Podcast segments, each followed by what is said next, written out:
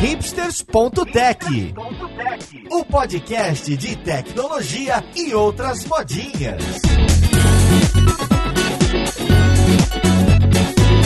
Olá, caríssimo ouvinte, seja muito bem-vindo a mais um episódio do seu podcast favorito. Meu nome é Paulo Silveira, esse é o hipsters.tech e a gente vai conversar hoje sobre a evolução do JavaScript, sobre como que é o estado atual, é, o, um pouco do processo de melhoria dessa linguagem, do padrão do ECMA, falar do grupo TC39, o famoso grupo que cuida do que, que vai entrar na linguagem, o que, que não vai entrar. Então vamos olhar um pouco das features que a gente gosta, das features features novas, como as pessoas estão usando e o que, que vem de novidade na linguagem, como até você pode participar. Vamos lá, podcast, ver com quem que a gente vai conversar.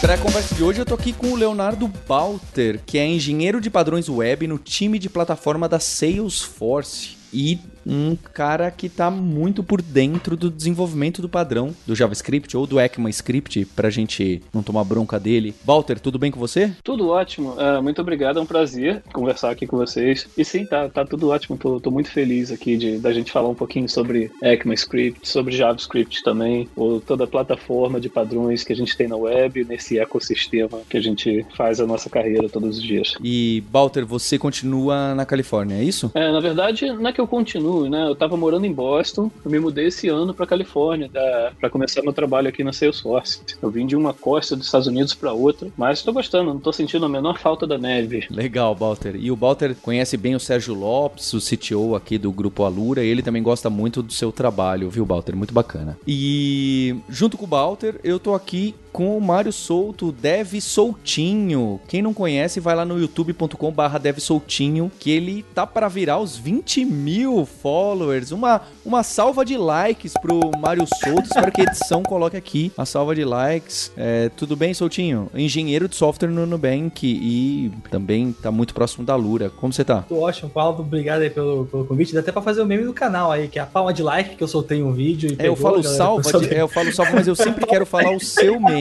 É, uma palma de likes é algo muito bom. E às vezes eu, eu falo uma salva de likes e eu tô falando errado. É uma palma de likes. Uma palma de likes, exatamente. Enfim, eu sei que tô, tô bem, tô, tô, bem feliz de participar. Uma honra estar aqui junto com a, com a, com a Roberta, com você, com, com o Léo aqui. Tô bem empolgado pra gente falar aí do nosso querido JavaScript. E como sempre tem convidado que dá spoiler de quem também tá com a gente, tem aqui a nossa co-host Roberta Arcoverde. Tudo bem, Roberta? Tudo bem, Paulo. JavaScript faz bastante tempo que eu não trabalho mais com JavaScript, que agora lá é tudo TypeScript, né? Mas acho que vamos... Também falaremos. Vamos falar um pouco dessa, é, dessa pseudo-evolução. Bem, é, para a gente começar essa conversa, eu acho que o ideal é falar do presente do JavaScript, da ECMAScript. O que que hoje, nessa virada de ano, janeiro 2021, o que que hoje os navegadores já implementaram que muita gente não sabe, que já dá para fazer e que é incrível. Olha essa API nova que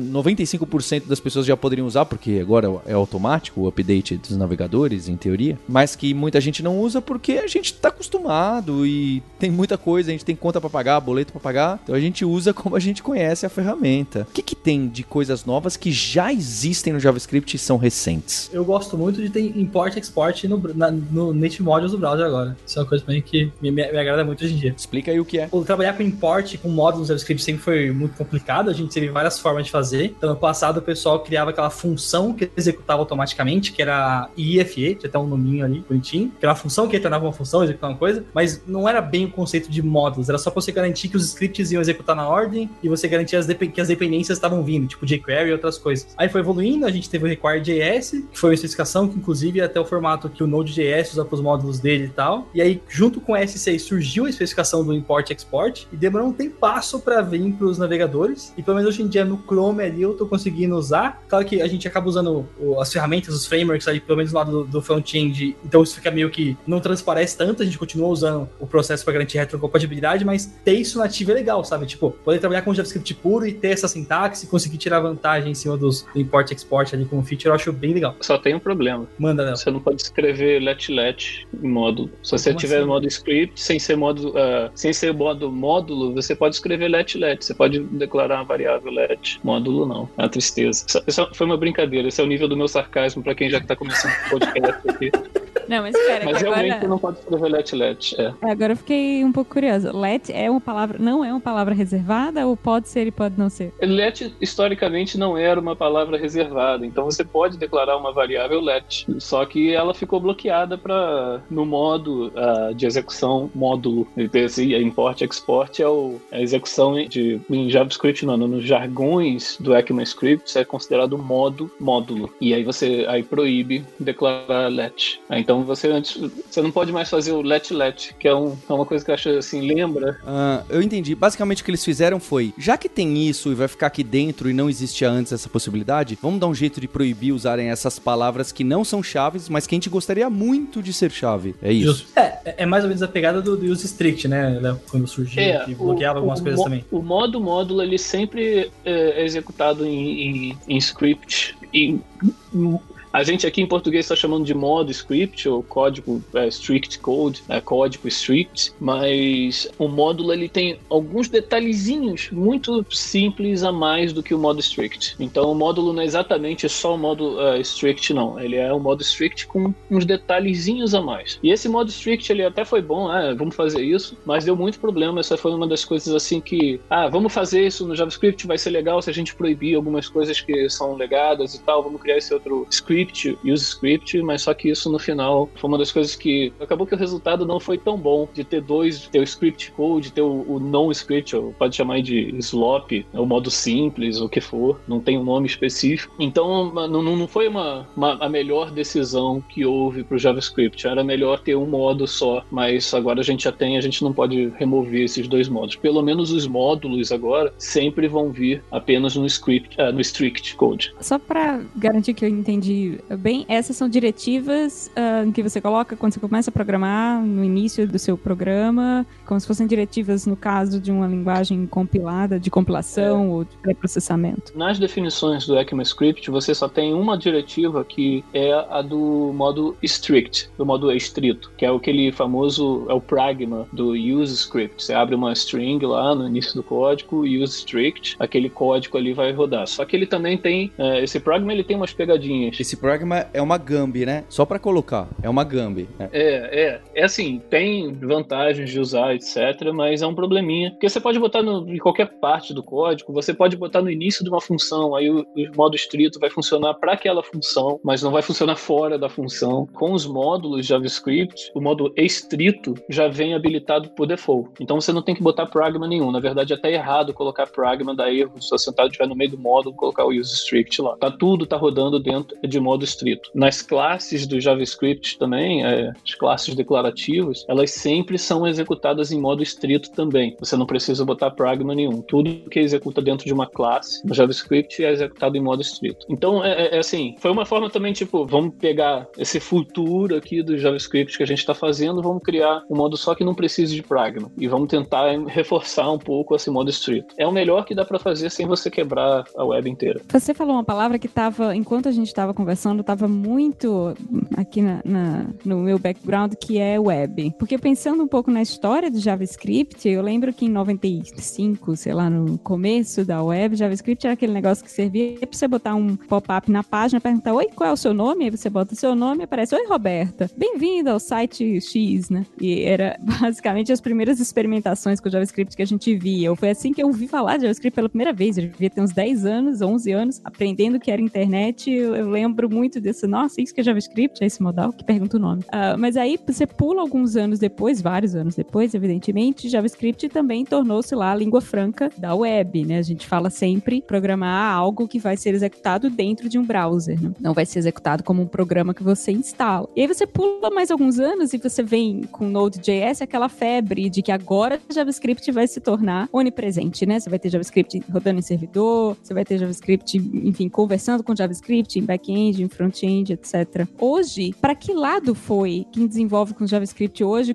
De que forma Node de fato se tornou tão prevalente a ponto de as alterações de linguagem não dependerem mais tanto da compatibilidade dos browsers, né? Ou ainda existe um, um, um lock-in, digamos assim, muito forte de que para onde a linguagem evolui tem muito a ver com quais browsers e em que momentos eles passam a ser atualizados, os motores passam a ser atualizados. Não sei se é uma pergunta muito complexa ou... É complexa, porque tem vários aspectos para serem falados disso aí. É bem interessante. Tem muita coisa do, do JavaScript que hoje em dia, esse histórico que você falou, é muito importante pegar esse histórico. Você, se você pegar 10 anos atrás, o uso massivo de JavaScript é, tinha várias exceções, mas o, o, o, uso massivo era você fazer validação de formulário nas páginas, era você apresentar pop-upzinha, como você já disse. Então você tinha toda um, uma, é, uma aplicação, as pessoas é, era simples e era uma coisa que era desvalorizada no mercado, porque normalmente a pessoa que era o crânio, etc., que já sabia muito de programação, que tinha muita experiência, normalmente estava lá, não, vamos pegar essa pessoa boa, bota ela para trabalhar com back-end. E começou a colocar muito é, desenvolvedor, é, desenvolvedores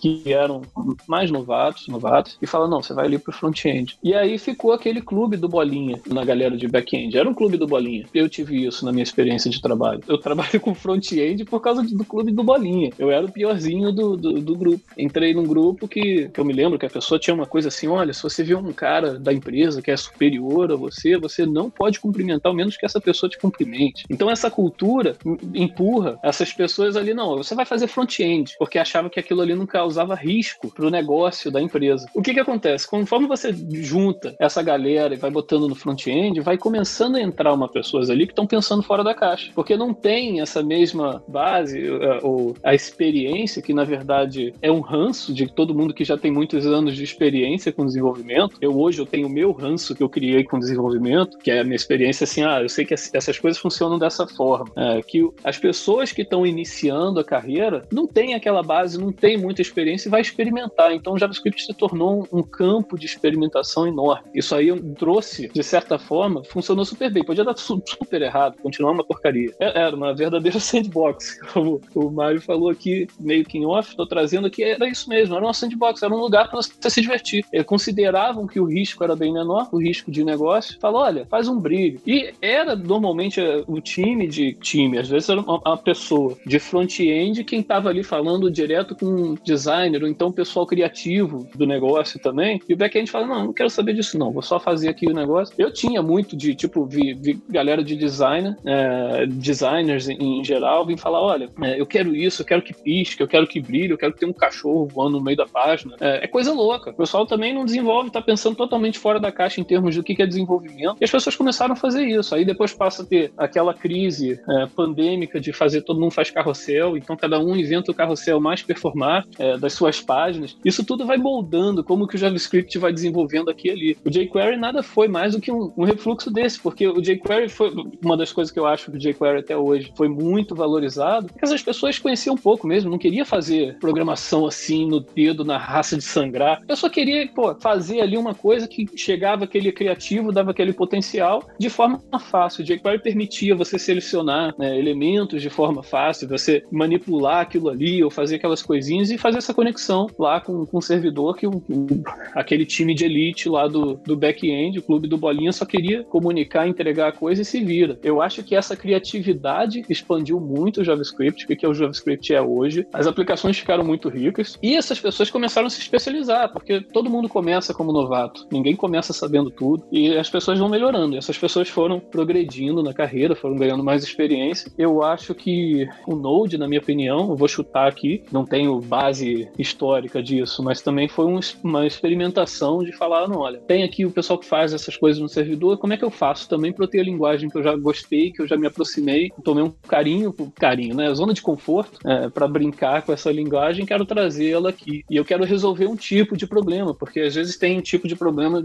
é, relacionado à empresa. O Node era muito para resolver coisas de I.O. No, no, início. Só que aí o pessoal foi gostando, porque aquela galera toda que estava criando o maior potencial, maior experiência no, no front-end, também tinha muito que podia contribuir para aquela parte. Aí você vê que o full stack hoje em dia é muito diferente do full stack de 10 anos atrás. O stack de 10 anos atrás era o back-end que dava um tapa no HTML. Hoje em dia o full stack é muito mais, na minha opinião, posso estar errado, é o front-end que vai dar o, o tapa capa no back-end. O full stack era o programador Rails, né? É daí que vem o fenômeno de ter muitas vagas de emprego. De era o pessoal do Rails se importando. Não, gente, olha aqui, o front-end a gente precisa fazer mais rápido, mais fácil e tem importância. E óbvio, também é uma visão. E aí depois é isso aí. Acho que é exatamente isso. O, o full stack do, do Node, JavaScript, Angular, React ou o que for é, é mais o pessoal do front-end pegando o, um pouquinho do back-end, né? Às vezes, às vezes um pouquinho, não tudo. É, acho muito bem colocado. Poxa, boa filosofada essa, hein, do pessoal de ranço, juntou o clube. Não foi? Vocês não ficaram impressionados com essa não, o storytelling?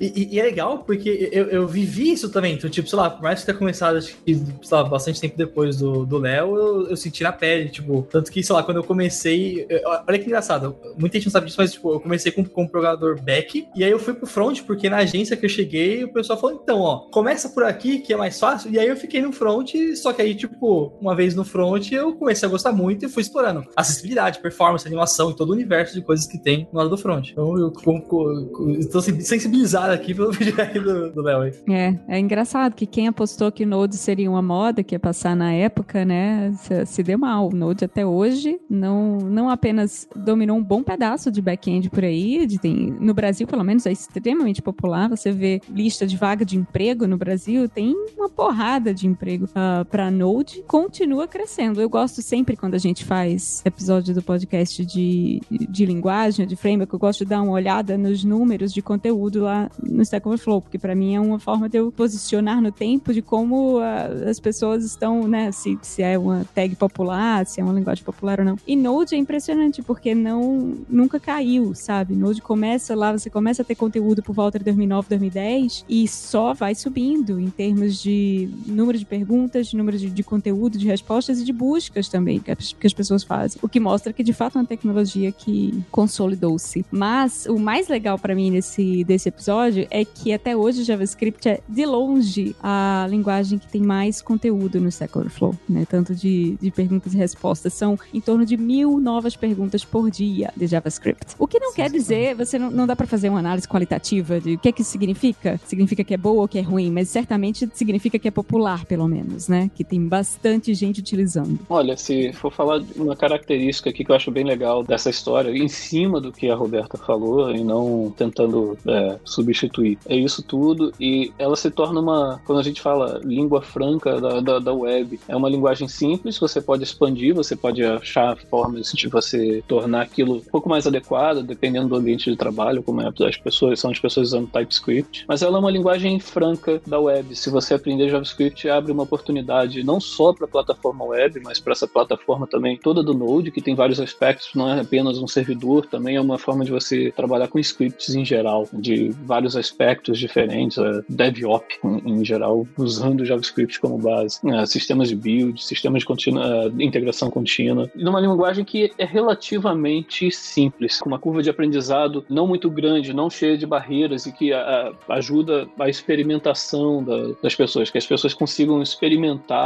a linguagem, experimentar o sistema sem, sem muitas dificuldades. Isso cria várias oportunidades, abre muitas portas e é de certa forma democrático. Justíssimo. É, e, e até em cima desse lance que você pegou e falou, se a gente para pensar, é, é, teve, um, teve um podcast tempo atrás que participou, acho que eu, o Fialho, o Arthur, acho que a Roberta estava nesse também, e a gente falou muito de como que o Node facilitou a gente estar tá no cenário que a gente está hoje do front-end, né? E bate diretamente com o que você falou, que no time que eu tô trabalhando hoje, tinha várias tarefinhas de rotinas de build que a gente integrava com o CI e queria fazer, e aí, putz, pra gente mexer com Clojure, por mais que faça parte do processo ali, tinha algumas dores, alguns scripts eram em Bash, e a gente falou, não, vamos bater o martelo, tudo que foi script relativo ao website é em JavaScript. E aí, putz, ficou muito fácil de escrever teste em cima de tudo que a gente já tinha, de conseguir ter uma garantia mais fácil, e qualquer pessoa conseguiu mexer, sabe? Antes eu tinha uma galera que tinha medo de mexer no script que tinha em Bash, e agora com tudo o JavaScript, a parte de preview de deploy, outras coisinhas que a gente configurado, ficou muito mais natural de mexer e muito mais fácil de estender, de aprimorar, de, enfim, quando surgir coisas novas, mexer. Realmente dá, dá muito poder e, e, segurança. Tipo, é o que você falou, né? Talvez seja um pouco de ficar na zona de conforto ali, mas quão ruim é ficar na zona de conforto se você precisa integrar suas funcionalidades, você precisa fazer outras coisas e isso te dá poder para seguir em frente, sabe? Sim, é, não tem muito o que comentar porque tá no ponto, né? E aí, que outra coisa tá muito legal, atual no JavaScript, antes da gente passar para tudo que vem por aí? Eu tenho uma extra aqui que é o, o, o Global Dis, que para mim é um ponto que bate até com o que a Roberta tinha feito de pergunta pro Léo no começo, que é o JavaScript está crescendo para os dois lados, né? Então tem as coisas que vão ser mais úteis no Node, tem as coisas que vão ser mais úteis para o browser, que aí pega jogo, animação e uma série de outras coisas. E é bacana ver como, por exemplo, lá,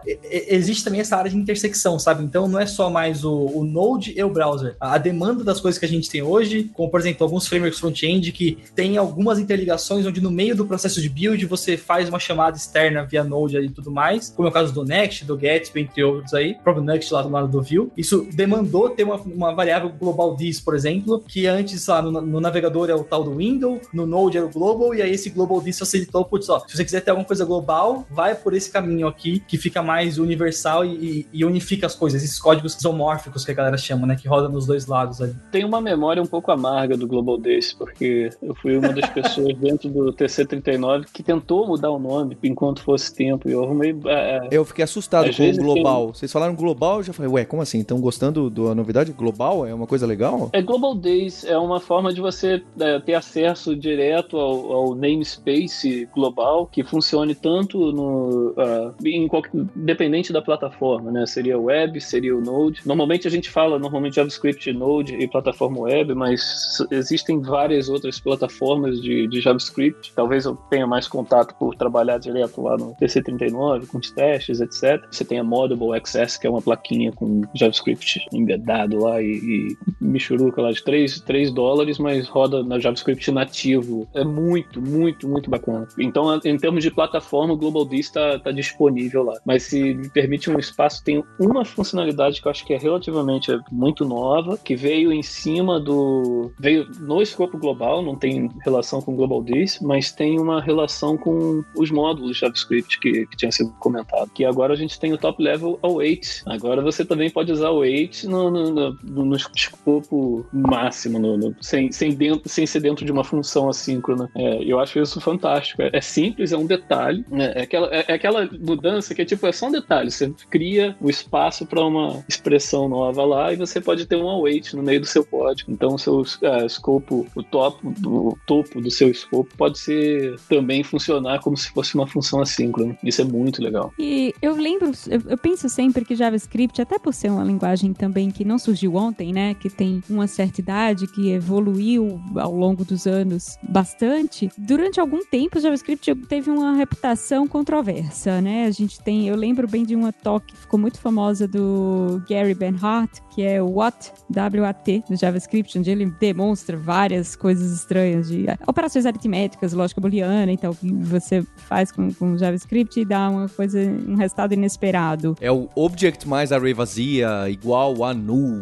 Mas só que array vazia mais object dá object. Tipo, não tem associativa, não tem nada. É aquele operator overload terrível, assim, loucura. Eu, eu lembro que o, que o Léo colocou até uma vez no, no Twitter falando que a, a, galera achava que o JavaScript era muito mais esperto do que realmente era para fazer conversões, alguma coisa assim também. É, a, a é. razão, a razão de todas essas coisas, é, existe algumas, é, existe alguns detalhes. Sempre tem, sempre tem uma razão, né? Sim, aquela apresentação, a intenção toda era a graça e tá certo. É, eu, pô, aquela foi uma das que eu mais, quase caí da cadeira de Rio. Acho que eu vi essa palestra Watch, alguém mostrou em alguma conferência, sei lá, em 2012, 2013, e eu tava distraído, não tava esperando por aquilo. Alguém botou na tela o vídeo e no meio de uma conferência eu passei mal de rir com aquilo. E hoje e eu, a, a, diferença é que eu sempre tive essa curiosidade de entender como é que essa porcaria funciona. Eu, eu tenho essa mania de, tipo, gente que eu, eu era pequeno, abria meus, meus negocinhos que tinham motor e pilha dentro para ver como é que funcionava. Eu estragava tudo. Mas eu também peguei essa mania com JavaScript e foi, fui trabalhar por cinco anos. Eu liderei o projeto que é o Teste 262, que é o projeto oficial de testes do JavaScript, tipo, entender como é que essas coisas funcionavam. Inclusive, assim, entender a fundo. Hoje em dia já, já tá na minha cabeça, de certa forma, por trauma do, do, dos projetos. Mas é, é, é, operações simples. Aí aquela pergunta: por que, que você vai tentar é, fazer lá uma, um, uma declaração de objeto e uma expressão de objeto literal com uma array?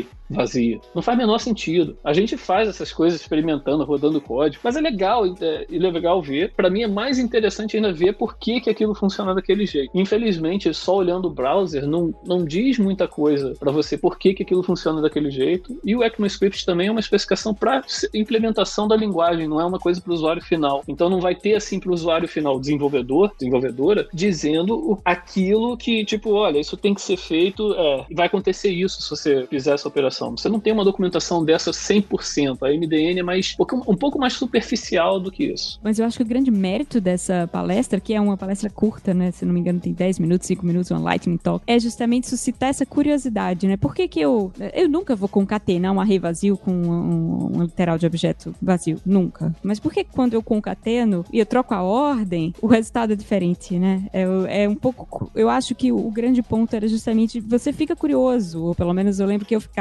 e se perguntando o que está acontecendo por trás dos panos quando eu faço isso, quais são as conversões de tipo que estão acontecendo, se é que está tendo alguma conversão, e, e, assim a gente acaba conhecendo melhor a linguagem. Mas eu acho que a, a, aonde eu queria chegar, na verdade, com, quando eu mencionei essa palestra, quando eu estava pensando nisso, é você tem hoje uma linguagem que evoluiu bastante, foi incorporando novas uh, estruturas, novas formas de programar, mas ainda tem muito código com as estruturas antigas e com os problemas que levaram essa controvérsia acontecer. Eu lembro que há 10 anos atrás surgiu, por exemplo, coisas como CoffeeScript, para tentar resolver alguns dos, das pegadinhas do JavaScript, né? Para tentar forçar a desenvolvedora a escrever um código que, ah, não, é, é, esse código é mais seguro de desenvolver, a gente está cuidando do this para você, a gente está cuidando de escopo para você. E aí depois, um tempinho depois, só surgiu também TypeScript, que era uma outra proposta também, ah, vamos incorporar tipos na linguagem e tal. E em paralelo, o JavaScript, evidente, também uh, foi evoluindo. Em que pé está hoje essa evolução? E a gente ainda precisa de coisas como CoffeeScript e TypeScript JavaScript, ou hoje com JavaScript você é mais fácil evitar essas pegadinhas que antigamente geraram essa controvérsia, né, e essa reputação? Olha, o CoffeeScript bem específico, eu acredito que já encontrou o seu pôr do sol. É, ah, já. Até porque muita coisa já foi, foi incorporada, acho que o projeto automaticamente encontrou o seu, uh, o seu objetivo. E, e, é uma comunicação, é certa. É, é, é, eu acho que é, é válido a gente ter esses projetos, não, não necessariamente experimentais, mas projetos que vão para produção, que é o caso do uso de TypeScript, que permite a gente algumas coisas. É uma comunicação falando, olha, a gente tem problema aqui que os tipos dinâmicos do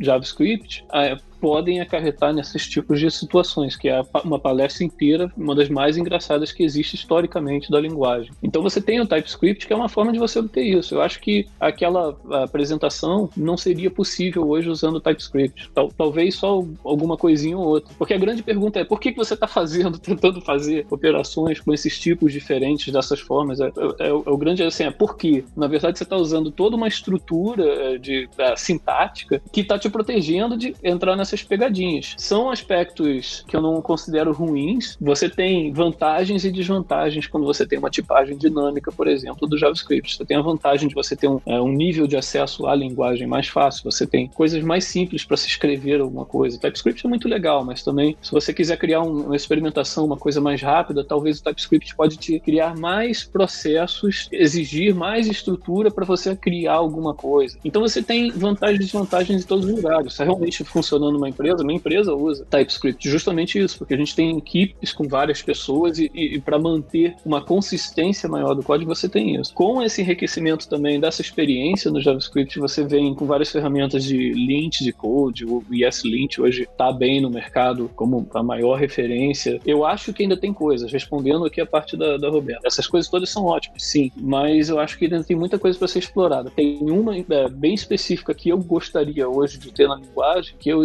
eh, gostaria que o JavaScript tivesse uma forma melhor de instrumentação uh, sintática nativa. Hoje em dia, para você fazer instrumentação sintática, você faz através de frameworks, bibliotecas que fazem análise do seu código, ou então você faz através uh, de DevTools. Eu queria que houvesse uma, uma, implementação disso de forma nativa da linguagem. Isso já foi muita conversa no TC39, mas isso não é uma coisa assim, tipo, que a gente resolve de um dia para o outro e, se, e coloca lá. Eu quero ASP binário na, na, na linguagem, mas mas é, falar que, tipo, isso vai ser fácil chegar lá, não é. Não é simples. É uma coisa que demora um tempo, leva um processo, mas eu acho que essa, tipo, seria o próximo passo para enriquecer a linguagem, tudo que permite a gente fazer em cima. Me permitiria melhorar, por exemplo, o uso de TypeScript, de Babel, de transpilers em cima da linguagem, de frameworks de, de testes em geral, mas a gente ainda não tem isso disponível.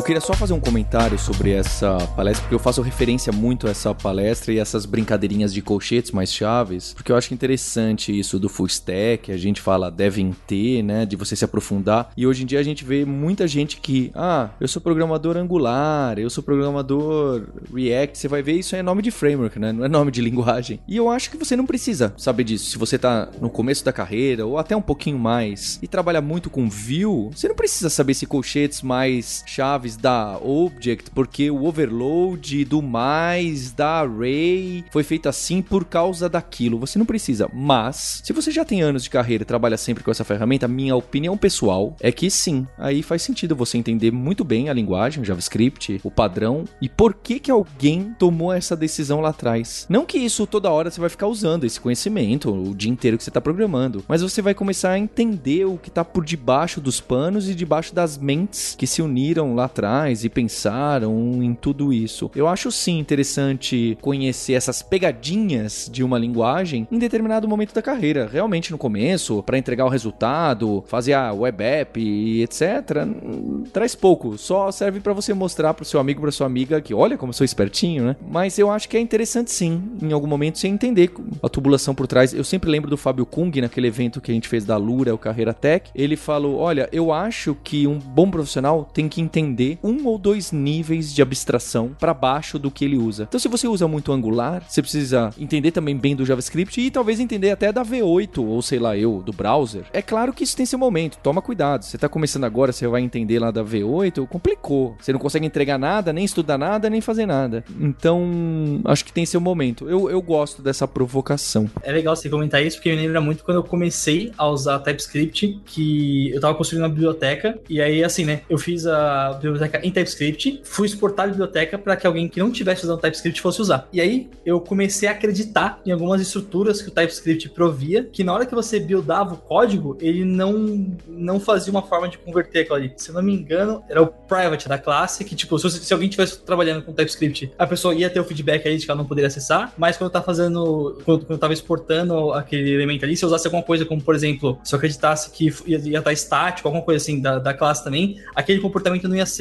passado pro JavaScript final gerado. E aí, quando eu fui usar ali pro JavaScript puro, eu tive alguma inconsistência, e aí entrou no caso de, putz, se eu quisesse realmente fazer funcionar do jeito que eu esperava, eu tinha que usar o Object Freeze, alguma coisa a mais ali do, do JavaScript para garantir realmente o comportamento e que o browser desse o feedback de verdade para quando a pessoa fosse usar. O Léo provavelmente deve saber algum jeito de contornar melhor isso aí. Foi a minha primeira experiência ali com o TypeScript, mas foi, mas uma coisa que me marcou muito, sabe? E dali pra frente, sempre que eu tava usando TypeScript, eu tentava fazer esse paralelo de, putz, beleza, para isso aqui tá acontecendo, como é que tá o código que tá sendo gerado disso aqui? E, e realmente te, te, empodera mais se você conseguir ter mais noção do que tá acontecendo. Só para voltar, são, são três comentários, vou tentar lembrar dos três, se não só dois. Primeiro, por que, que a gente tem essas pegadinhas? A maioria delas, sei que a gente tem, e é importante aprofundar o nosso conhecimento, mas a maioria das pegadinhas da linguagem são por acidente. Muitas das coisas que foram implementadas. O pessoal fala daquela pegadinha do Watch, mas hoje em dia, até hoje em dia, você tem disponível, não no modo módulo, mas no, no script, se você abre um scriptzinho lá, você tem linha de comentário inline que você abre dentro do JavaScript, na verdade, com um comentário HTML. Então, aquele sinal menor que, exclamação, uh, dash dash. Essa é uma das pegadinhas, por que, que a gente tem isso? É muito, muita coisa por acidente, foi implementado daquele jeito, é isso porque a gente tem string, prototype blink. Você pode escrever uma string, até hoje você vai lá e ponto blink na string. Aquilo é parte da especificação. Pelo menos os browsers, já que tem isso, já implementaram isso, pelo menos está consistente entre os browsers. Agora, o estudo, a performance, né, quer dizer, o, o estudo por que, que a linguagem funciona, entender como é que funciona ali por trás, até uns dois níveis, isso é muito importante porque parte do processo de uma aplicação, inclusive quando ela toma é, um escalonamento maior, quando ela se torna uma aplicação grande, de grande é, manutenção e muita funcionalidade, você tem que começar a entender aonde a sua aplicação está gargalando em performance, onde é, as coisas que estão gargalando. Se você falar, ah, eu sou desenvolvedor Angular, estou usando uma feature do Angular aqui. Se você não fizer uma análise e entender o que, que o seu processo não funciona, você tem opção. Você pode ficar limitado ao que o Angular está te oferecendo, é, o que você já usou, ou então você pode descobrir outras formas dentro do Angular, como você pode melhorar a sua aplicação, entender como funciona por trás, para você investigar formas de é, melhorar o desempenho daquilo que o Angular te oferece. Ou criar uma coisa nova, se ele não te oferecer nada que permita é, performance. Então, esse eu acho que faz parte do processo de desenvolvimento é você descobrir oportunidades para sua aplicação E para descobrir a oportunidade, você tem que entender como é que ela funciona por dentro. É assim, vai justamente isso de você entender como funciona níveis abaixo. Senão você vai sempre só poder reagir ao que ficar disponível diretamente para você. Na esteira dessa questão de entender dois níveis também, eu tenho percebido um movimento de várias empresas, e aqui eu lembro agora GitHub, que talvez tenha sido o que fez mais barulho, de voltar a usar o que, que eles mesmos chamam de JavaScript baunilha, né? Sem tantos frameworks, porque era muito difícil alguns anos atrás, na época que jQuery estava na moda, pelo menos, e, e, todo mundo usava jQuery porque removia muitas linhas de código do seu JavaScript, né? De adicionar event listener na mão e, e você agora não precisa fazer isso, você pode fazer coisas muito mais sofisticadas com jQuery. E aí a gente vê o, o caso que eu achei, esse caso do GitHub eu achei muito emblemático, que é, não, a gente não usa jQuery, a gente não, a gente, tudo que a gente precisaria fazer com jQuery, agora a gente usa direto com JavaScript. O que eu acho, na verdade, que é um grande testamento a, a, a favor e, e, que comprova a evolução da linguagem, né? E, e, o quão mais simples talvez tenha se tornado de programar nela agora. E aí a minha pergunta é quais são as bibliotecas ou ferramentas que ainda não fazem parte da linguagem e que fazem parte hoje do, do toolbox da desenvolvedora JavaScript padrão? Assim, o que é que vocês enxergam hoje no, no estágio atual que, olha, é bem difícil desenvolver JavaScript hoje sem essa, essa e essa ferramenta externa sem essas bibliotecas? A gente tenta não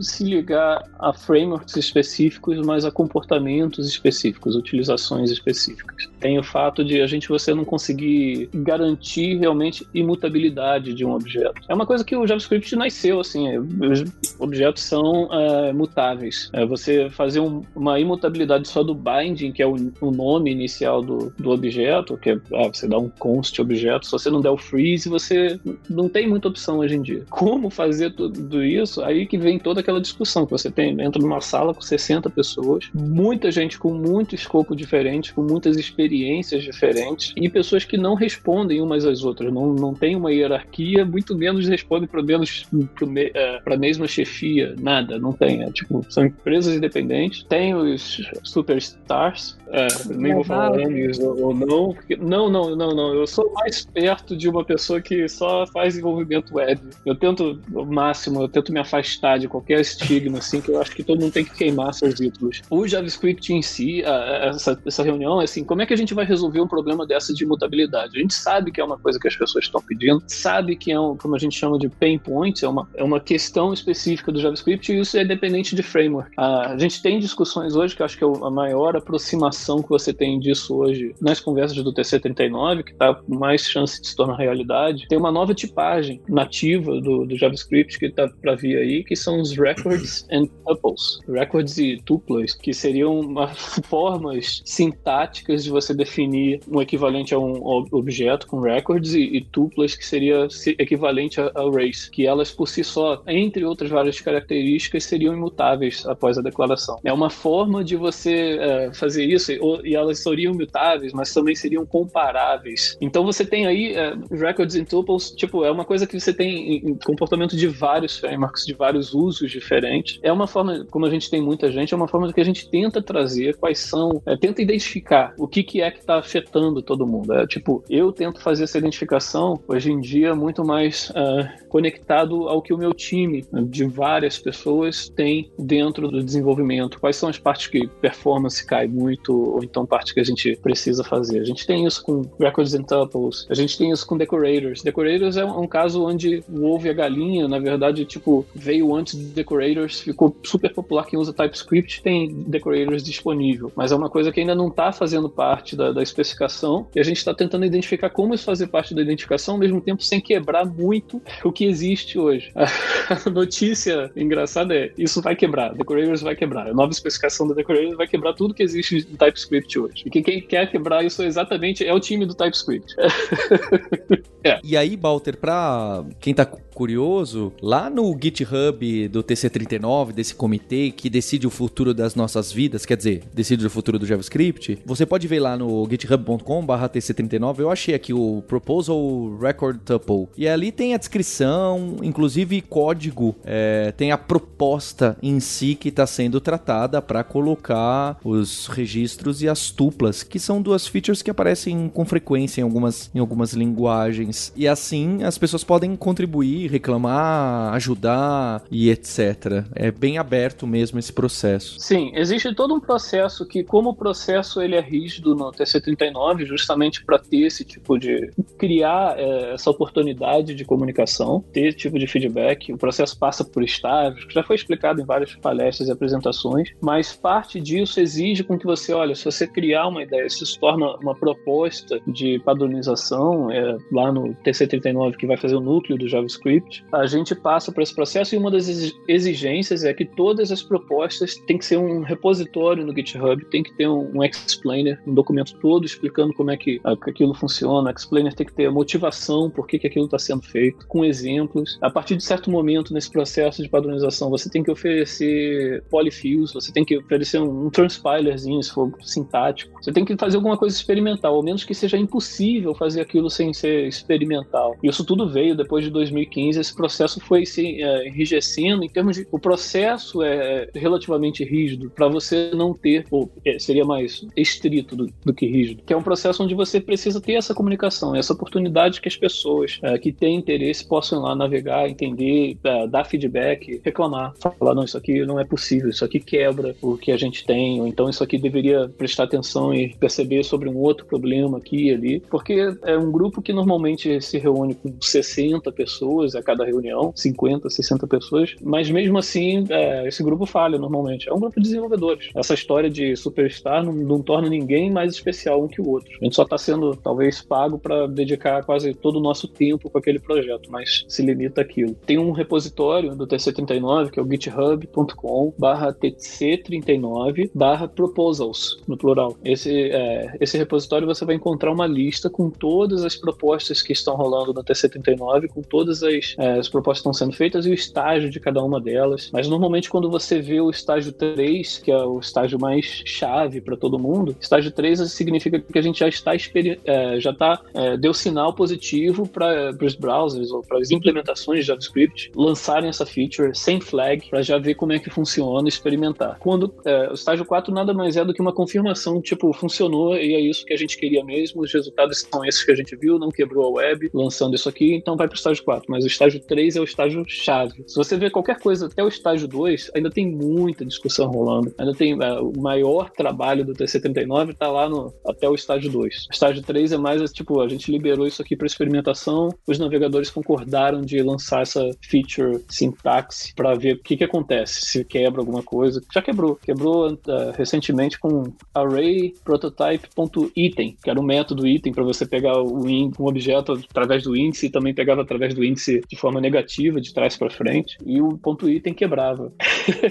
a gente teve que procurar outro nome, está sendo discutido alguns outros nomes, mas provavelmente o nome que já está sendo experimentado hoje em dia é o ponto at, at, e é o métodozinho lá que você passa um número positivo, se for negativo vai de trás para frente. Vai acabar com aquele negócio de abrir colchetes, length, menos um. E, e é legal essa descobrir essas discussões assim, né, tipo de coisas que quebram e não quebram, porque acontece o tempo todo, né, que eu lembro de uma história dessas com o próprio jQuery, né, tipo, em algum momento queriam pegar a API do jQuery e portar para web, só que ia dar problema, se não me engano, com alguma coisa do Mutools. Não sei, que você pode dar mais contexto, se é verdade ou lenda. Não, isso aí, minha, minha memória não, não, não vai ser correta se eu tentar falar sobre esse caso do jQuery, mas isso é uma coisa que acontece com mais frequência do que parece dentro do TC39. Coisas que quebram a web, que a gente não viu aqui, testou, isso aqui vai quebrar, isso aqui vai quebrar a web aqui e ali. E é muito uma coisa que a gente tenta também ser pragmático em, em relação a isso, é você ter uma, uma busca que realmente, ah, você, os argumentos que você está dando, quebrar a web é um argumento relativamente técnico. Nenhum browser quer quebrar a web. Se você falar, não, vai ser assim e que deixa quebrar, vai significar o seguinte: um browser vai deixar de implementar isso porque ele não quer quebrar, aquele browser não quer quebrar os usuários que aquele browser tem. Aí os outros browsers que vão quebrar, e ele sabe que quando um browser quebra, o outro não, essa é a única, é, é, tipo, é realmente é a maior causa que faz alguém migrar de um browser para o outro. Porque você precisa acessar o site do seu banco. Se o seu banco quebra no browser A, mas não quebra no browser B, e você fica lá tentando usar pelo browser A, não funciona, é a forma que alguém fala, tenta aquele outro browser. E aí vai tentar aquele browser, funcionou, que a pessoa adota aquele outro browser, porque o site do banco funciona. Pode ser o browser mais zoado do mundo, mas é, é o browser que funciona, o banco da pessoa. É, então é uma das coisas que a gente fala, ah, vai quebrar a web. Parece simples, parece, ah, que se dane quem fez o site há anos atrás. O problema é, tipo, quem fez o site do banco tá nem aí, o banco não tá investindo, então é um site que você usou, que guardou foto sua, um blog antigo, vai quebrar, as pessoas vão mudar, e os browsers não querem de jeito nenhum perder uma migalhinha de usuário que, que os browsers têm. Apesar do Chrome hoje em dia ter um número gigante, ele poderia até brincar mais com isso, o Chrome não quer perder a sua hegemonia de, de usuários. Nenhum outro browser pode, porque todos os browsers estão brigando para sobreviver nessa maré aí de onde você tem um browser gigante, gigantesco, que é o Chrome hoje em dia, os outros browsers não querem quebrar, eles querem funcionar certinho, eles não vão remover aquilo e quebrar. Quebrar web significa, tipo, você vai criar um padrão que não vai ser eficaz, não vão implementar. É, vão falar, tá bom, você lançou aí, valeu, passa e eu não vou implementar aquilo. o que, que adianta você lançar padrões se os browsers não vão adotar esses padrões? Essa é a, é a grande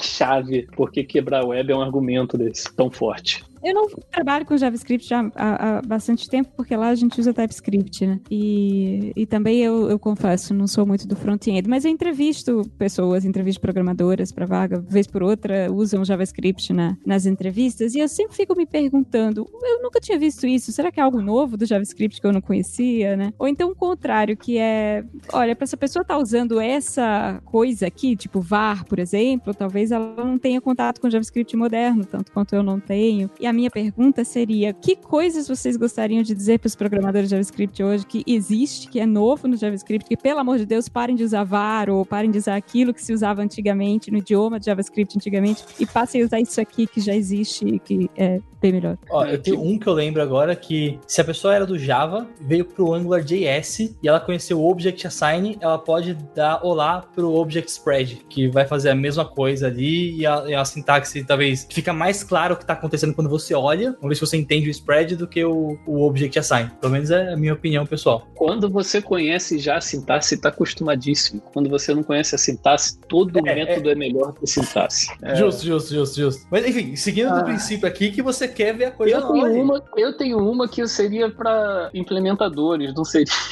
para não seria para usuários. Tem uma coisa que me incomoda demais e parte por um erro que eu criei nessa parte no, no projeto de teste. Tem uma coisa no JavaScript que pouca gente sabe, mas quem trabalha talvez com processamento gráfico, jogos em JavaScript, está acostumado a usar typed arrays, né, arrays tipadas. Normalmente isso é muito usado quando você tem mapeamento gráfico dentro da linguagem. Uma das coisas que tem de typed arrays é que você realmente pega pega valores de bits e você ainda converte de. Uh, uh, você pega arrays de tipos de inteiros em 8 bits, inteiros em 16 bits, ou então você pega float 32 bits, e você converte e você consegue pegar a representação daqueles valores tá em 8 bits lá. Muito louco até aí, mas você tem uma característica que é do processador, e é uma flexibilidade que depende daquele seu processador que você está usando, que é o NDNS, ou a, vou traduzir aqui, eu não sei se isso tem uma tradução uh, oficial, se tiver alguém me diga, mas a finalização de bits, uh, de, da representação de bits. NDNS significa que você pode contar, ah, você tem um valor lá, um número, e aquele número é representado, 8 bits, uh, grupo de 7 zeros e o 1 no final. Mas só que tem o bit que o processador considera, aquele mesmo valor 1, fala que o 1 está no final, começa a apontar a partir daquele final ali do lado direito. Tem lugar que conta os bits a partir do lado esquerdo. Ou seja, 1 é, e depois grupo de 7 zeros e uma É equivalente ao grupo de 7 zeros 1 na outra Enginess. E é uma coisa que assim, ah, é, isso depende do processador que você está usando. Quase todos os navegadores hoje, PC, é, Mac, vão, é, usam Little Enginess. Grande parte disso porque o... todos os testes que eu escrevi foram só considerando Little Enginess. Foi minha preguiça. Eu, não... eu fiz os testes, tipo, se você usar Big Enginess, quebra tudo. É, é. Tem aquele V8 MIPS, eu acho que ele roda em, com Big Enginess, que é o contrário, porque os testes todos quebram lá. E o cara fala, pô, cara, quebra, consertar. E eu nunca tive budget do trabalho para poder consertar os testes. Ficou daquele jeito. Eu acho que o i, o navegador que tem no i, executa com Big Enginess. Eu acho que o PlayStation 3, PlayStation 4, graças a Deus, já foi pro Little Engines também. Essas coisas todas são web, né? Todo o sistema lá do menu do PlayStation 4, do 5, são, é, na verdade, é o WebKit ali por trás. O PlayStation Store, tudo aquilo é WebKit. Né? Um site rodando. É, também com o pessoal que faz parte lá do TC39. E que é o pessoal que dá essas dicas assim de é, type to race. Se eu pudesse mudar hoje em dia, eu ia falar, gente, vamos matar. Processador não pode ser hoje em dia com Big Engine. Isso, isso vai ser proibido por lei. Esse seria o que eu mudaria hoje na linguagem. É claro que não vai afetar muito o usuário, mas vai agradar meus testes, que eles vão passar a ser corretos. É...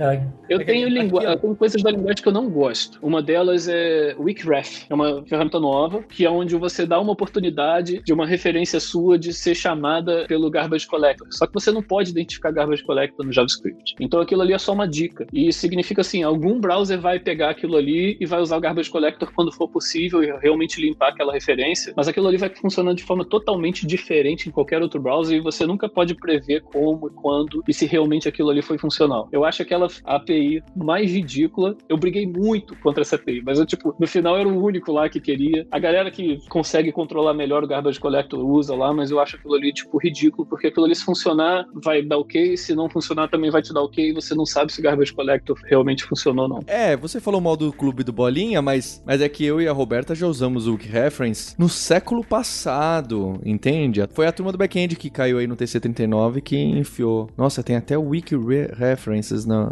JavaScript. Que coisa, né? Quando o pessoal fala que o front-end virou o que era o back-end, não tá mentindo, não é? Guerra de framework, pattern para tudo que é lado, camada atrás de camada, patternzinho de não, tem que ser assim, se não for assim, você tá fazendo errado. É a mesma coisa, gente. Tá tudo acontecendo de novo. Já já explode que nem explodiu o back-end. Mas acho que no final é isso, né? Tipo, lá, tem várias features que a galera quer pegar de outras linguagens, porque, sei lá, às vezes acha, acha que faz mais sentido, ou no estilo de programar da pessoa acaba pegando mais. O JavaScript contempla vários estilos de pessoas que gostam de programar de jeito diferente, né? Tanto que eu, eu, lembro que na época do. Hoje em dia tem suporte ao private no, em classe, né? Então você consegue lá botar a cerquilha e você tem o private. Eu lembro que foi uma treta bizarra que eu fui acompanhar a thread lá, e aí tinha uma galera que defendia que tinha que ser igual a implementação do Java, mas a outra galera que conhecia o JavaScript mais profundo falava: putz, não, se for desse jeito, a gente quebra determinado caso que é comum de quem trabalha com função construtora e que retorna objeto, ao invés de ficar criando. Enfim, tipo, come, começa a, a, a, pipocar muito e aí fica muito enviesado, né? Tipo, quem tem o background de mais de uma linguagem, quem é mais. O caso do Léo ali, puxando pelo lado que já conhece da linguagem, sabe que vai funcionar, enfim. Imagino que deve ser bem complexa Olha, as, as discussões. Duas coisas eu vou falar sobre essa complexidade dessas brigas. Vou falar da maior briga que a gente que eu já vi numa reunião do TC39, que foi assim, questão de similar ao que foi do Private, foi uma briga grande. Mas eu ainda tô muito com a minha mente aqui explodindo com a pergunta da Roberta. E eu acho que eu tenho uma recomendação, que é assim, a pessoa que é desenvolvedora, que tá lá querendo aprender, entender tudo, tem uma coisa muito louca de se aprender que eu acho que é importante e traz valor. Não é difícil demais, mas é entender como é que a fila de execução assíncrona funciona é, no JavaScript. Provavelmente isso é alguma coisa que tem na Lura ensinando. Aprendam isso, porque JavaScript não é uma linguagem multithread, não é uma linguagem multiprocess, as coisas não rodam em paralelo. É importante você saber, já, já até ganhei link aqui, mas é importante você saber como é que essa execução assíncrona funciona para você fazer bem, justamente você entender como você vai botar várias funções assíncronas, porque elas vão ser executadas uma de cada vez. Você não está rodando threads diferentes, você não está rodando processos diferentes. Aquilo não vai rodar em paralelo. As funções são assíncronas, mas não significa que elas vão rodar em paralelo. E eu acho que é uma concepção que a gente tem quando a gente fala ah, função assíncrona. Ah, ela vai rodar em algum momento ali. Não, vai rodar, vai esperar toda uma execução síncrona acabar. É, a execução síncrona não vai ser interrompida de jeito nenhum. E existe uma fila, as coisas entram na fila de execução assíncrona. E aí, se você tiver muita coisa, pode bloquear toda a fila. Isso é uma coisa muito importante que você vai aprender, vai entender melhor como é que promessas funcionam, funções assíncronas em geral, importação de, de, de módulos e etc. Agora, falando de briga, de briga, porque você falou do private, eu me lembro isso aí foi numa reunião do TC39 no Netflix, alguns anos atrás, onde a gente tentou trazer, falar, não, olha, o private agora, o private field, vamos tentar usar o, o arroba uh, junto do nome, como prefixo do nome para fields que seriam private. Aquilo deu uma briga com a galera de decorators. Falou de jeito nenhum. Ah, e vamos usar então. E tinha muita gente que tava no meio da briga. A briga era de todos os lados. É, um batendo no outro, nem sabe por quê. Porque lá era um mosh pit ali. Aí você tinha, no meio da briga, você falando, não, porque eu quero, na verdade, que o keyword seja private e depois o nome. Aí depois acabou que foi só o, o tralha, o hashtag e o nome. Agora você tem aquilo ali. Mas para ter aquilo ali foi muita briga. Agora, nada causou mais comoção no TC39, como na minha vida que eu já tenha visto. Acho que historicamente todos podem concordar. Foi a reunião mais infame de 2016 ou 2015, lá em Munique. Foi um dia todo da reunião discutindo um tópico que não deu em nada. É, o ECMAScript 2015 foi lançado com Tail Call Optimization, que é uma coisa simples. Já estava vindo no ECMAScript 6, é parte do ECMAScript 6. O Safari já tinha lançado é, essa funcionalidade. O Google, o, a Mozilla, não, o Google Chrome já tinha, mas ainda estava sobre flag, então estava para ser lançado ainda oficialmente no browser. E o Safari é um dos browsers mais conservadores em termos de tipo, a gente vai implementar na data certa, na hora certa, no momento certinho. É uma coisa pragmática também que eles fazem. Não é uma coisa assim, ah, ruim ou bom, mas eles correram muito atrás para ficar 100% compatíveis com ECMAScript 6. Então eles já tinham lançado também com essa funcionalidade. Aí a Microsoft veio falando lá, olha, nossa arquitetura aqui do, do Edge não vai comportar direito, é, tanto na, na versão de 64-bit ou na de 32-bit, acho que 64, é, não vai comportar tail optimization. A gente não vai poder fazer isso, vai ter um problema aqui. E a gente acha que pode ter um problema de segurança. Uma coisa que funciona, infelizmente funciona bem no TC39, é o FUD, o medo da dúvida incerta. Quando eles falaram isso, o pessoal da Mozilla falou: opa, a gente está implementando, a gente não vai implementar mais não, acabou. Eu vou implementar isso tem problema de segurança, até a gente ver esse problema de segurança, eu não implemento isso não. Aí o pessoal da Microsoft falando que não ia conseguir, porque ia custar, ser muito custoso, que ia ter que reestruturar todo o projeto deles. O Chrome já tinha lá falado, quer saber? Eu tô dando para trás, eu não vou implementar isso. E o pessoal da Apple, eu já implementei, eu não vou remover isso. E a proposta era remover o Tail Optimization da especificação. Aí foi uma briga, porque o Apple não aceitou remover. O Chrome removeu a implementação deles. A Mozilla, que ainda não tinha feito nada, falou: não, eu não vou fazer, porque eu tô achando que esse problema de segurança aí, isso não tá me dando confiança. E a Microsoft também falando que era muito custoso. Aquela briga eu vi gente passando mal, porque uma, foram oito horas de muita discussão. As pessoas saíram inimigas, teve gente que teve burnout por anos sem participar do TC39. E foi uma das minhas primeiras, não foi a primeira, mas foi uma das minhas primeiras reuniões. Eu fiquei com aquela cara assim, tipo, eu tava lá para resolver um problema que eu, na verdade era dos testes de type to. Eu só assim, tipo, meu problema é outro, essa discussão não vai acabar nunca. Aí a discussão toda foram oito horas dentro de tudo que eu já falei aqui para vocês. Era só as pessoas circulando nesse tema. Os browsers brigando entre si e o pessoal batendo na mesa e tem os coroinhas, né? Tem as pessoas mais coroas da reunião lá soltando pum. Foi horrível. Foi assim a reunião que é, historicamente é, uma, é um dia para não se lembrar muito ou ter como um exemplo. Foi é, quando a gente passou a adotar time box de apresentações, de, a gente trabalhou no código de conduta, várias coisas assim é, iluminaram tipo, olha, a gente precisa ter um caminho aqui mais certo para essas coisas não, não se repetirem. Só para fechar, a pergunta que tá na mente de todo mundo, acredito, é e o Tail Optimization saiu ou não saiu? Não, não saiu, continua no Safari até hoje. O Safari continua implementando o Tail Optimization. Eu levei, eu acho que uma semana para escrever os testes do Tail Optimization, são dois testezinhos né, miúdos lá. Eu levei uma semana pensando como é que eu ia testar aquilo ali dentro do que eu tinha disponível para testar. E os testes são ridiculamente simples e tá lá só implementado no Safari entre os browsers, mas eu uh, acredito que o Modable Access, que também é essa plaquinha, ela também implementa a Tail Optimization. Mas os outros navegadores não implementam, não vão implementar e ninguém até hoje teve a coragem de trazer de novo até o TC39 a questão do Tail Optimization porque sabe que vai dar ruim. Tipo, vai voltar toda a discussão de novo e ninguém quer, tipo, ter a briga novamente. O TC 79 não quer ter briga, a gente não gosta de brigar.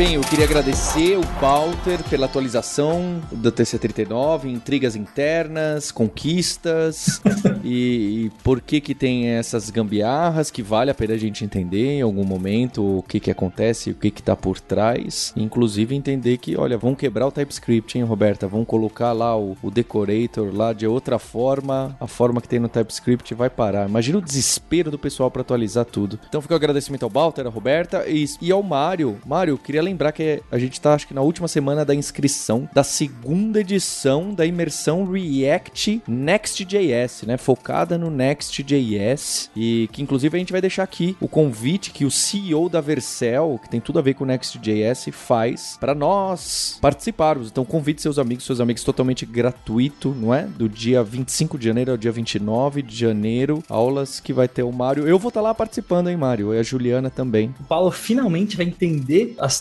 de como é que tá o front-end hoje. Vai, vai ter mais conteúdo para falar de JavaScript aí nos próximos episódios. E para complementar, vai ter um vídeo meu aqui na descrição com mais um compilado de dicas aqui para você que quer ver coisas novas de JavaScript. Enfim, features que eu acho super legais e super úteis aí para usar no dia a dia. Pois é, eu quero ver, porque para entender Next.js, você precisa entender o que tá embaixo, que é o React. Você precisa entender o que tá embaixo, que pode ser o TypeScript, ou JavaScript nesse caso. E você precisa entender embaixo o que é a V8 e o TC. Olha só, olha que trivial que tá. Dá para começar acreditando e aí você vai descendo. Vai na fé, né? Vai na fé. Exatamente. É. Deixa aquela geringonça gerada no browser lá, nem, nem dá view source, né? Melhor nem olhar o que, que foi gerado ali. E aproveitando todo esse papo aqui da linguagem, né? Eu acho que é super legal de comentar também que já saiu o State of JS 2020, que é aquela pesquisa que pega um compilado das coisas que estão sendo usadas no JavaScript, a popularidade da linguagem, é, tecnologias estão sendo usadas. Eu acho muito massa que literalmente 2020 está mostrando aqui que praticamente o, o, uso das APIs que fazem request, como o FET, o FET virou basicamente o padrão, né, para fazer request, tem um, uma taxa de uso ali de mais de 91%, se a gente for comparar com o que a gente, galera, a gente usava antes, né? O XML HTTP Request, o FAT está bem estável. E junto com isso a gente puxa a questão de que cada vez mais a gente está salvando, sei lá, coisas como preferência de usuário via local storage. O uso de WebSocket também tem crescido bastante. Inclusive, as pessoas estão cada vez conhecendo mais, né? Eu acho que com o passar dos anos, a, a evolução da tecnologia está facilitando a gente conseguir ter é, aplicações mais robustas, com mais integração de forma, de forma a usar esses recursos, é, no, caso do WebSocket aqui, para conseguir ter algo mais real time ali. E é legal de ver que coisas como optional chaining, é, destructuring, spread operators, as arrow functions estão como padrão ali, né? Acho que todo mundo que está usando alguma coisa com JavaScript hoje usa arrow function basicamente quase por padrão. Mas é legal ver o, o, o optional chaining e o nullish coalesce, que sendo algo mais recente de sintaxe, né? Estão sendo super usados, pelo menos ali algo em torno de 60 a 70% das pessoas conhecem essas features e estão usando e estão conseguindo tirar proveito disso, né? A gente comentou de bastante coisa legal aqui de funcionalidades. E é legal ver também nessa pesquisa que a gente consegue ver também que o React segue lá na parte de, de frameworks de front-end, ali na casa dos 80% de uso, então a soberania do React ainda segue ali no, nos frameworks mais populares. Logo depois dele vem o Angular ali com 56%, o Vue e o Svelte é legal porque ele veio ali de 8% de 2019 para 15% de uso em, 2000, em 2020 agora, né? O que mostra que muita gente fala bastante que o Svelte é mais sobre uma ideia, né? Porque ele, ele foge um pouco de como que os outros frameworks trabalham, mas ele subir em popularidade e também ser o primeiro ali em interesse, porque o React vinha no, no, topo do interesse e veio caindo, né? O Vue subiu e o Svelte tá ali no topo das tecnologias que a galera tá se interessando. E é legal ver também que os outros frameworks estão tentando pegar as ideias do Svelte e tentando é, otimizar mais as coisas, tentar fazer as coisas mais em, em tempo de build ali. Eu acho que o Svelte veio realmente, talvez não para ficar, mas para puxar a orelha ali e conseguir puxar o mercado para frente, tal como outras tecnologias no passado fizeram. No passado a gente fazia tudo com JavaScript puro, fazendo um monte de if, aí veio o jQuery, vieram os frameworks, então acho que o Svelte está cumprindo seu papel aí como mais uma ideia que está ocupando o seu lugar e fazendo valer as coisas aí. E com a, com a complexidade das apps que a gente está vindo, né, é legal comentar também, né, que a gente tem a parte de, de data layers, né, que cada vez mais a gente está tendo formas de conseguir abstrair, gerenciar os dados no lado do cliente, né? E libs que se tornaram muito populares, como por exemplo o Redux, elas estão ainda com um uso muito grande, eu acho que devido à quantidade de apps que usaram o Redux durante muito tempo e que estão estáveis, estão rodando até hoje, né? Mas o interesse vem caindo e o interesse por GraphQL e o Apollo Client, que, enfim, acho que o, o GraphQL tem várias implementações, né? Mas o GraphQL e Apollo estão no, no, no, hype ali de interesse da galera. Acho que principalmente por essa questão que, pelo menos o Apollo traz bastante, de tentar tirar um pouco dessa complexidade, dessa carga que a gente está tendo cada vez mais no front de lidar com os estados e gerenciar coisas mais complexas e deixar essa responsabilidade um pouco mais no server de novo, né? E a gente meio que volta para aquele drama que a gente no passado já tudo no server, aí veio pro front, aí volta um pouco pro server de novo. Quem sabe um dia a gente não chega no meio termo que vai resolver para todo mundo. Na parte de testes também, acho que é legal de comentar, é o, Testing Library, né, que o Kent Dots puxou ali, primeiramente com o DOM Testing Library, que é um ali para testar com, com JavaScript puro mesmo, então mesmo suas apps com JavaScript puro, você tem uma lib legal, bacana para conseguir testar hoje, e as outras comunidades foram aderindo, né, então o React tem o próprio Testing Library, foi uma das primeiras, o Vue tem o Vue Testing Library, o Svelte já tem o próprio Svelte Testing Library, e a combinação do Testing Library para simular as coisas do HTML ali, simular, emular as interações do usuário, junto com o Jest como Test Runner, é o que está sendo saindo como soberano e que em 2020 está pegando forte ali. E, e não dá para deixar de citar também o Cypress para a parte de testes mais ali focado para integração e tudo mais. E bom, se você quiser ver a pesquisa, o link vai estar na descrição aqui do podcast e eu particularmente estou bem feliz de conseguir estar acompanhando e de ver, né, conseguir ter trabalhado ao longo de todos esses anos, desde o do primeiro ano que a pesquisa rodou ali até agora e ver como que as coisas estão ficando além de mais estáveis, algumas estão mudando e o que está mudando eu vejo que está trazendo impacto positivo para a linha de desenvolvimento que a gente tem no dia a dia. Então agradecer especialmente a você, ouvinte, pela audiência. Não esqueça de deixar cinco estrelinhas pra gente no Spotify. No Spotify não dá. Deixa follow, deixa no, no iTunes, deixa na sua app preferida, ouvidora de podcasts. Nós temos um compromisso na próxima terça-feira. Hipsters, abraços. Tchau.